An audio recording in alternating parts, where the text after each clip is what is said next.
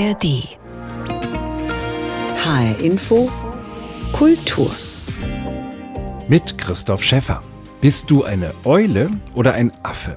Eine Schildkröte oder ein Wolf? Diese Frage stellt das Museum für Kommunikation in Frankfurt seinen Besucherinnen und Besuchern zu Beginn einer neuen Ausstellung. Es geht um das Thema Streiten. Die verschiedenen Tiere sollen uns verraten, welcher Streittyp wir sind. Aggressiv oder zurückhaltend, kämpferisch oder ausgleichend.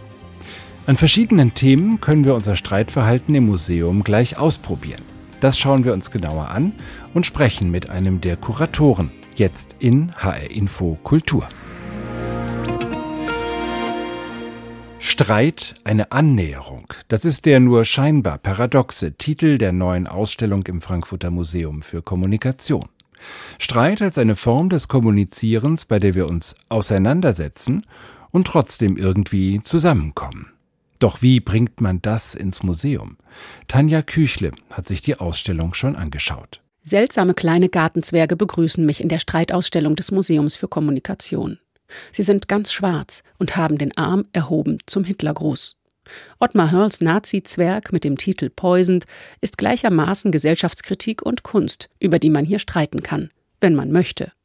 Auch Werke von Joseph Beuys hängen in der Ausstellung, neben einem kitschigen Riesenfoto eines Miezekätzchens im Sonnenuntergang, umrankt von, ja, Blumen. Was darf Kunst und was ist schön? Kurator Florian Schütz ist schon mal kein Fan von Nazi-Zwerg und Miezekatze. Hier kann man erstmal so ein bisschen erproben, wie man eigentlich dann vielleicht mit seiner Begleitung über gewisse Kunstwerke denkt oder Aussagen von Kunstwerken. Und äh, so kommt man, glaube ich, ganz gut ins Diskutieren. Die Ausstellung gliedert sich in vier große Themenbereiche. Kunst, Liebe, Macht und Geld. Es geht um Streit in privaten Beziehungen und auf gesellschaftlicher Ebene. Aber warum streiten wir überhaupt? Wäre eine Welt ganz ohne Streit nicht viel schöner? Florian Schütz. Ich glaube, wenn wir aufhören zu streiten, dann sprechen wir gar nicht mehr miteinander. Und äh, nicht mehr miteinander zu sprechen heißt auch eigentlich, es gibt keinen Austausch mehr, es gibt keine Annäherung. Deswegen heißt die Ausstellung auch Streit eine Annäherung, weil es eben auch darum geht, sich gegenseitig besser zu verstehen. Und gerade auch wenn man nicht einer Meinung ist, ist dann nachher so ein bisschen die Luft auch geklärt. Das gelte nicht nur für Streit in Familie und Beziehung, ergänzt Co-Kuratorin Laura Schmidt. Immer wieder habe die Geschichte gezeigt, wie elementar eine gesunde Streitkultur für unsere gern als streitbar bezeichnete Demokratie ist. Schmidt betont, dass Streit eine Kommunikationsform ist, zwar keine besonders beliebte, nichtsdestotrotz, wenn man eben richtig streitet und konstruktiv streitet, ähm, eigentlich die Kommunikationsform, mit der man am besten gemeinsam vorankommen kann. Das belegen zahlreiche historische Beispiele in der Ausstellung. Von den ersten Poststreiks über die erste Frau, Lene Lotte von Bothmer, die den Bundestag 1970 mit ihrem Hosenanzug zum Beben brachte, bis zum erst kürzlich erstrittenen Betriebsrat für die Gorillas-Lieferfahrer und Fahrerinnen. Andererseits wird auch deutlich, mit Streit verkauft man gut. Damals die Querdenken-Pullover oder das Querdenken-Merchandise der Corona-LeugnerInnen, das hat wahnsinnig viel Geld gemacht, was Trump in den USA verdient mit seinen MAGA-Caps, mit Make America Great Again äh. Also da lässt sich auch richtig viel Geld aus der gesellschaftlichen Spaltung ziehen. Differenzierter wird es beim Phänomen Cancel Culture. Es geht unter anderem um das N-Wort in Astrid Lindgrens Pippi Langstrumpf Büchern die antisemitischen Äußerungen des Rappers Kanye West und den Skandal um die 550 Euro teure Ledertasche im Aldi-Design, mit der Schauspieler Lars Eidinger vor schlafenden Obdachlosen posierte. Amüsant ist hier vor allem die schlagfertige Antwort eines Düsseldorfer Obdachlosenhilfevereins.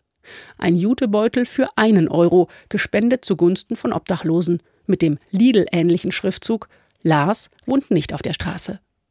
Diese und weitere Beispiele zeigen, woran sich Streits entzünden und wie wir in der Gesellschaft damit umgehen, für welche Werte wir einstehen und kämpfen.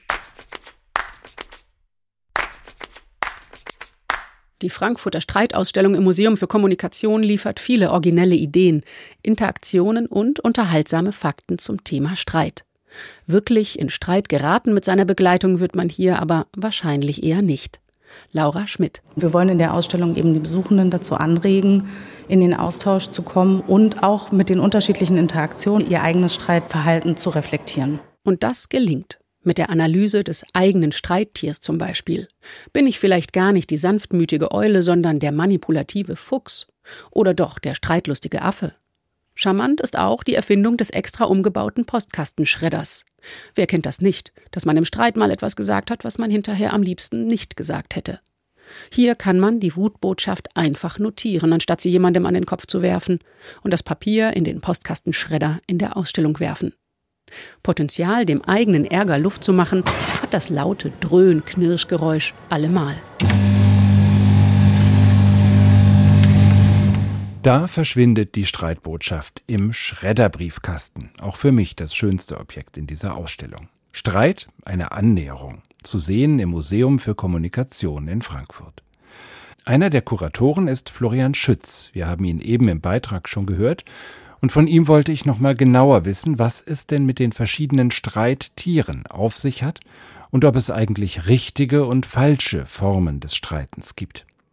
Zunächst aber die persönliche Frage an Florian Schütz, als welches Streittier er sich selbst sieht. Ich bin potenziell sehr harmoniebedürftig und Konfliktvermeider. Äh, deswegen bin ich irgendwas aus, äh, eine Mischung aus Schildkröte und Eule.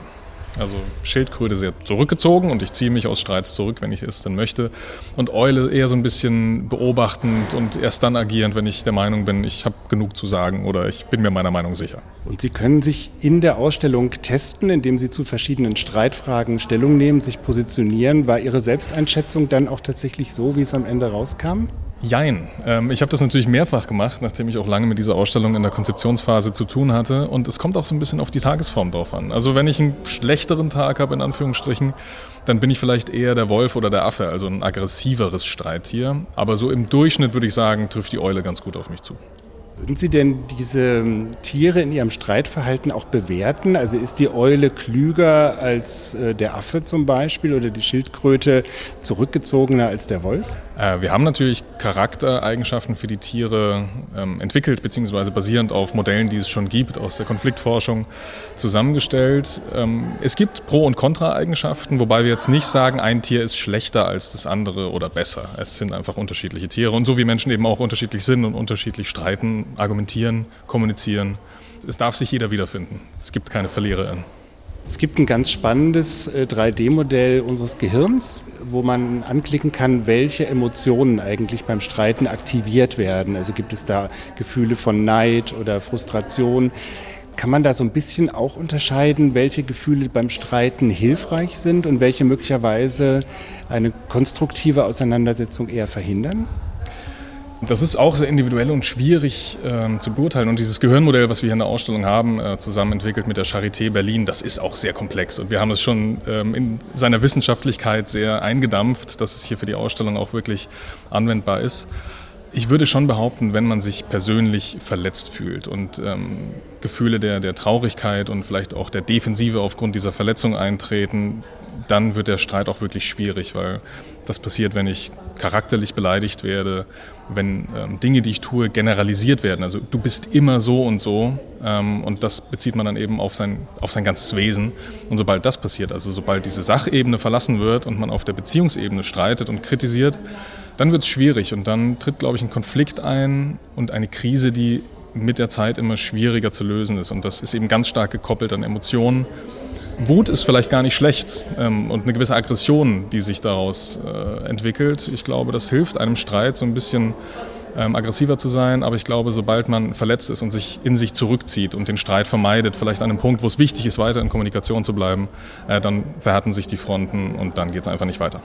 Sie führen uns in dieser Ausstellung durch verschiedene Themenbereiche, in denen gestritten wird. Also politische Macht, äh, Meinungsbildung, es geht ums Geld, es geht um den Streit in Paarbeziehungen und Familien. Sie beginnen aber ausgerechnet mit der Kunst.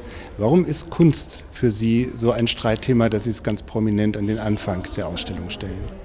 Wir wollen in dieser Ausstellung ja auch unsere BesucherInnen dazu bringen, mit ihrer Begleitung oder in der Gruppe, in der sie hier sind, miteinander zu diskutieren, miteinander zu streiten. Und da muss man natürlich erst so ein bisschen reinkommen und man muss ein bisschen warm werden. Ähm, und deswegen beginnen wir mit der Kunst, weil man eben über Geschmack und Kunst doch ganz vortrefflich streiten kann.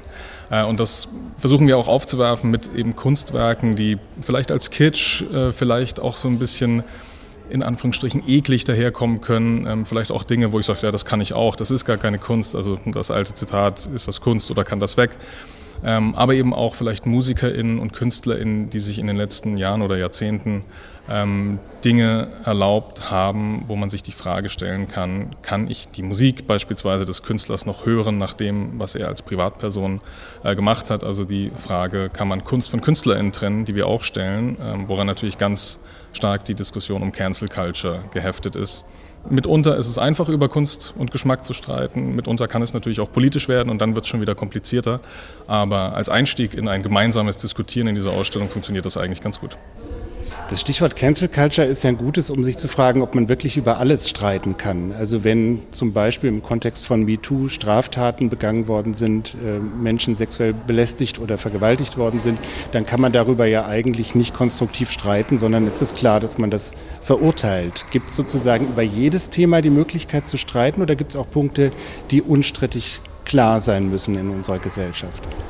Die gibt es, absolut. Ähm, es gibt Themen, über die wir nicht streiten. Und wir streiten eben auch in diesem Bereich der Cancel Culture nicht darum, ob das, was die Person getan hat, streitbar ist oder verwerflich, sondern es geht nur darum, kann man die Kunst von diesem Künstler oder von dieser Künstlerin noch konsumieren. Und bei diesen Themen, die Sie jetzt genannt haben und andere Themen, die wir auch in der Ausstellung ähm, bringen, ziehen wir die, die rote Linie. Also es gibt eine rote Linie, sowohl in unserem Ausstellungsansatz als, glaube ich, auch gesamtgesellschaftlich. Dinge, über die wir nicht streiten. Wir streiten nicht über Rassismen, wir streiten nicht über Antisemitismen. Also prinzipiell Dinge, ähm, wo auch äh, Interessensverbände, Vereine sagen, wir haben diesen Streit schon jahrzehntelang oder diese Debatte führen wir seit Jahrzehnten. Wir sind es leid, darüber zu streiten. Es gibt einen Punkt, so ist es, das ist der Status quo und eine rote Linie wird dabei eben nicht überschritten, die das noch diskutabel macht oder streitbar. Das Stichwort Medien taucht auf, weil sie zur Meinungsbildung beitragen. Da sieht man aber so einen richtig schönen klassischen Zeitungsstapel aus Papier. Wie ist das mit Social Media, mit den verschiedenen Kanälen, auf denen Streit ja sehr schnell eskaliert? Ist das etwas, was Sie auch analysieren? Ähm, das ist nicht so ganz stark unser Thema gewesen, weil wir auch gemerkt haben, über das wird sehr viel gesprochen und dazu gibt es oder gab es viele Ausstellungen, viele Produkte und wir haben uns ein bisschen zurückgenommen, also das thematisieren wir durchaus, ähm, dass es eben diese, diese Resonanzräume gibt und die Echokammern, die das Internet ja durchaus bietet. Aber uns geht es nicht darum zu zeigen, wie es da funktioniert, sondern uns interessiert die Kommunikationsform, die dort stattfindet und darüber, wie sich Meinungen vielleicht wieder finden in einer kleineren oder größeren Bubble. Die Frage stellen wir durchaus, aber wir haben jetzt hier nicht die Hetzkommentare aus dem Internet gesammelt und zeigen, wie im Internet gestritten wird, sondern uns geht es eigentlich ein bisschen eher um die Kommunikationsform und wie es vielleicht besser funktioniert oder wie man es selber besser machen kann. Die Formen der Auseinandersetzung sind härter geworden, aber möglicherweise nimmt auch die Empfindlichkeit zu. Sie haben extra eine Triggerwarnung am Anfang der Ausstellung nach dem Motto, hier werden auch Themen angesprochen, die dich irgendwie emotional belasten könnten. Wie empfindlich sind wir und wie viel Rücksicht müssen Sie nehmen, wenn Sie Streitthemen hier in der Ausstellung öffentlich darstellen wollen? Ob wir zu empfindlich sind oder ob wir empfindlicher geworden sind als Gesellschaft oder als Einzelpersonen, ich glaube, dem würde ich widersprechen. Ähm, es gibt einfach größere Sichtbarkeiten von, von Problemlagen, von Themen. Und das ist jetzt so ein bisschen die, die Innenperspektive des Ausstellungsmachens und, und eines Museums. Wer macht denn überhaupt diese Ausstellung?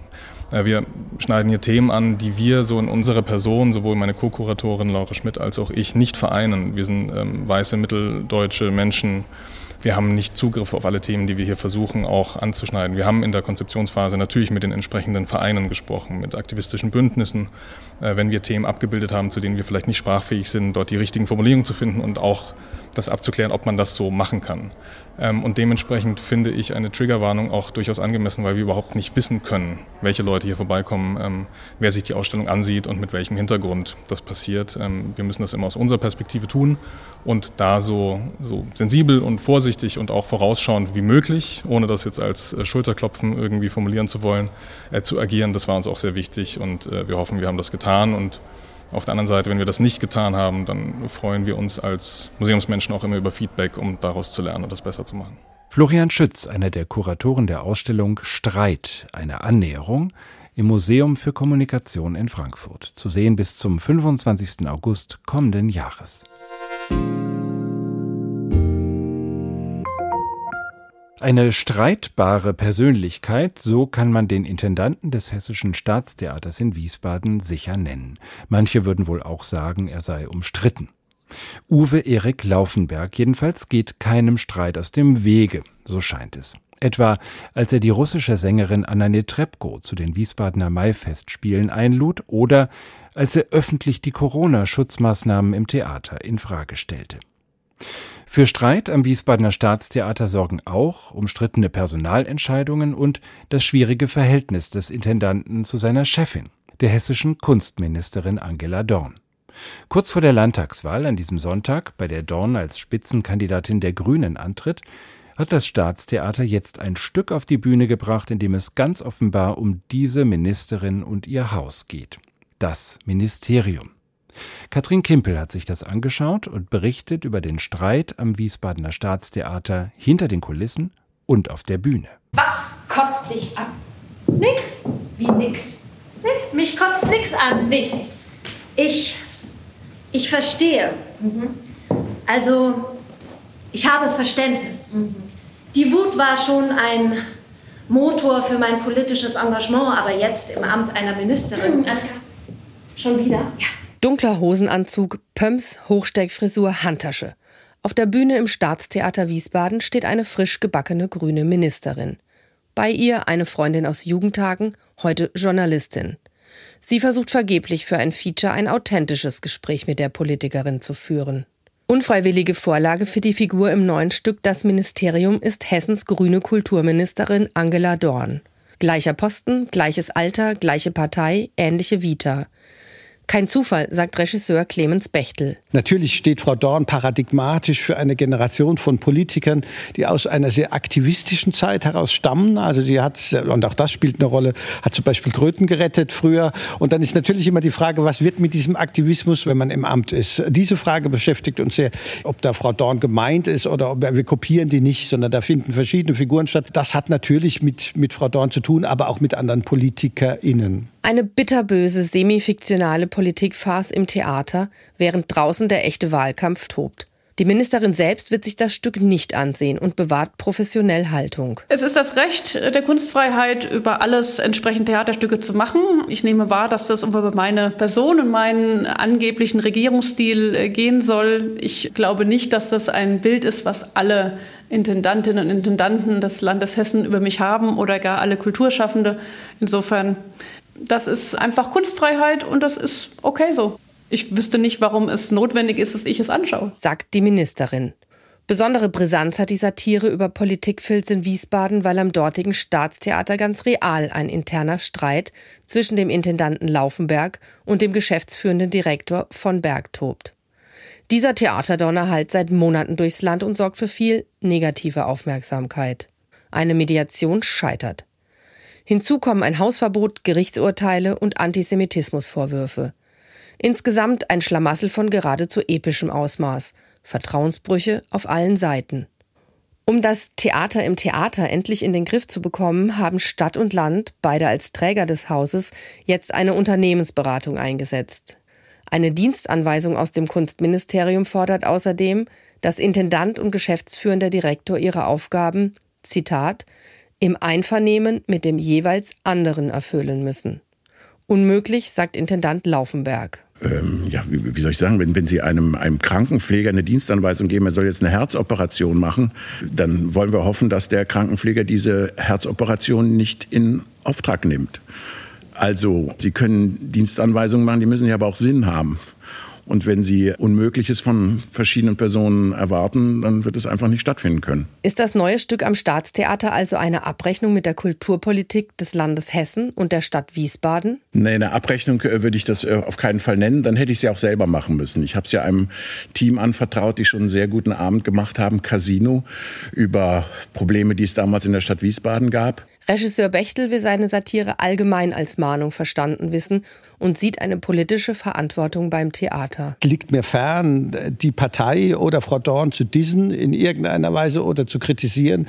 Mir geht es um den gesamten Betrieb. Und ich finde, wir müssen auch wahnsinnig aufpassen, gerade in so, einem, in so einer Institution, dass wir da nicht äh, rechten Kräften Vorschub leisten und zu einer Politikverdrossenheit beitragen. Das möchte ich auf keinen Fall. Es ist keine Abrechnung mit der Kulturpolitik, es ist eine Abrechnung mit uns als kapitalistischen Wesen, die wir die ganze Zeit versuchen, uns zu Markte zu tragen, egal ob in der Kunst, egal ob im Journalismus oder in der Politik. Streitbare und umstrittene Positionen am Staatstheater Wiesbaden, hinter den Kulissen und auf der Bühne. Katrin Kimpel berichtete. Das Ministerium steht noch bis Mitte November auf dem Spielplan in Wiesbaden. Wie wir einen Streit austragen, mit Fäusten und Geschrei oder mit Argumenten und Überzeugungskraft, das ist auch eine Frage der Zivilisation, der menschlichen Entwicklung. Ob wir dabei gerade Fortschritte machen oder uns eher zurückentwickeln, auch darüber könnte man streiten. Einen eher unbeschwerten Blick auf die Evolution und die Entwicklung der Menschheit wirft eine Graphic Novel mit dem schlichten Titel Mensch. Eine Zeitreise durch die Menschheitsgeschichte erzählt für Kinder ab zehn Jahren. Natascha Pflaumbaum hat sich das angeschaut und mit einer der Autorinnen gesprochen. Wenn wir auf den Neandertaler zum Beispiel gucken oder auf die Neandertaler gucken, dann hat Homo sapiens da ganz lange Zeit äh, ab äh, Fund dieses Fossils ja drauf herabgeschaut. Das waren die die urigen, die Tumpen mit der Keule, die einfachen und so. Susanne Schädlich ist Wissenschaftsjournalistin aus Frankfurt. In ihrem neuesten Buch räumt sie mit solchen überlieferten Vorurteilen auf. Neandertaler hatten eine Kultur, haben wahrscheinlich gesprochen, sonst hätten sie auch diese komplexen äh, kulturellen Zusammenhänge, in denen sie gelebt haben, überhaupt nicht schaffen können. Ne? Mensch, eine Zeitreise durch unsere Evolution heißt die hochkomplexe Graphic Novel. Unser Thema ist eigentlich, woher kommen wir und wie wurde Homo sapiens, was er heute ist. Wir spannen sieben Millionen Jahre Menschheitsgeschichte auf im Grunde ne? und erzählen, wie äh, auch frühe Zweibeiner sich entwickelt haben und welche Stärken und welche Schwächen vielleicht sie auch hatten. Der Anspruch ist ziemlich ambitioniert. Die Evolution der Menschheit in einen Comic zu packen, heißt hochkomplexe Zusammenhänge auf wenig Text und Zeichnungen zu reduzieren. Das heißt, überhaupt erst mal Bilder und eine Story zu finden, um Fakten interessant zu machen. Dafür hat sich die Autorin, die das Buch mit dem Wissenschaftsautoren Michael Stang und der Zeichnerin Bea Davis konzipiert und umgesetzt hat, eine Rahmengeschichte ausgedacht. Die geht so. Das Kind Tali hat eine Oma, die wird 80 Jahre alt und will diesen Geburtstag groß feiern. Die Geschichte dahinter ist, die Oma sagt an irgendeinem Tag mal, oh, ich habe ja bald Geburtstag und ich will wirklich mal alle einladen. Die Verwandtschaft ist irgendwie so verstreut. Viele habe ich noch nie gesehen. Alle einladen heißt für Tali nicht nur die gegenwärtigen Familienmitglieder, sondern alle Vorgänger der Spezies Homo sapiens. Also begibt sich das Kind Tali, das bewusst weder als Mädchen noch als Junge zu erkennen ist und eine Beinprothese trägt, mit Hilfe eines durch künstliche Intelligenz gesteuerten Amuletts auf eine Zeitreise. Tali trifft dann genau die acht menschenartigen Wesen, die Wissenschaftler ausgemacht haben als Vorgänger des Homo sapiens. Tomei, Ardi, Lucy, Mrs. Pless, Nario Kotome, Ex-Woman, Flo und der alte Mann. Die kommen dann am Ende des 80-seitigen Comics alle zur Geburtstagsparty der Omi. Wenn wir diese acht Personen erzählen, ist das ja keine, keine vollständige Liste aller Fossilien, frühen Menschenarten oder ersten Zweibeiner, die man kennt, sondern es ist ein Ausschnitt. Wahrscheinlich gab es 20 bis 30 unterschiedliche Arten. Äh, das, das sind die Schätzungen, die so im Moment kursieren. Die Omi-Geschichte illustriert die Zeichnerin Bea Davis kunterbunt und actionreich als Comicstrip in Panels mit Sprechblasen. Die wissenschaftlichen Fakten zeichnet sie doppelseitig und frei und wissenschaftlich korrekt, denn die Graphic Novel wurde von drei Experten des Frankfurter Senckenberg Museums wissenschaftlich begleitet. Die Zeichnungen setzen die wissenschaftlichen Fakten so klug ins Bild, dass man selbst hochkomplexe Zusammenhänge und Prozesse auch ohne viel Text versteht. Und das alles ohne zu vereinfachen oder plakativ zu werden. Preisverdächtig. Mensch, eine Zeitreise durch unsere Evolution. Die Graphic Novel für Kinder ab 10 ist im Carlsen Verlag erschienen. Natascha Pflaumbaum hat das Buch vorgestellt. Und das war HR Infokultur rund um das Thema Streit aus Anlass der neuen Ausstellung im Museum für Kommunikation in Frankfurt. Die Sendung als Podcast finden Sie bei hrinforadio.de und in der ARD Audiothek. Mein Name ist Christoph Schäffer.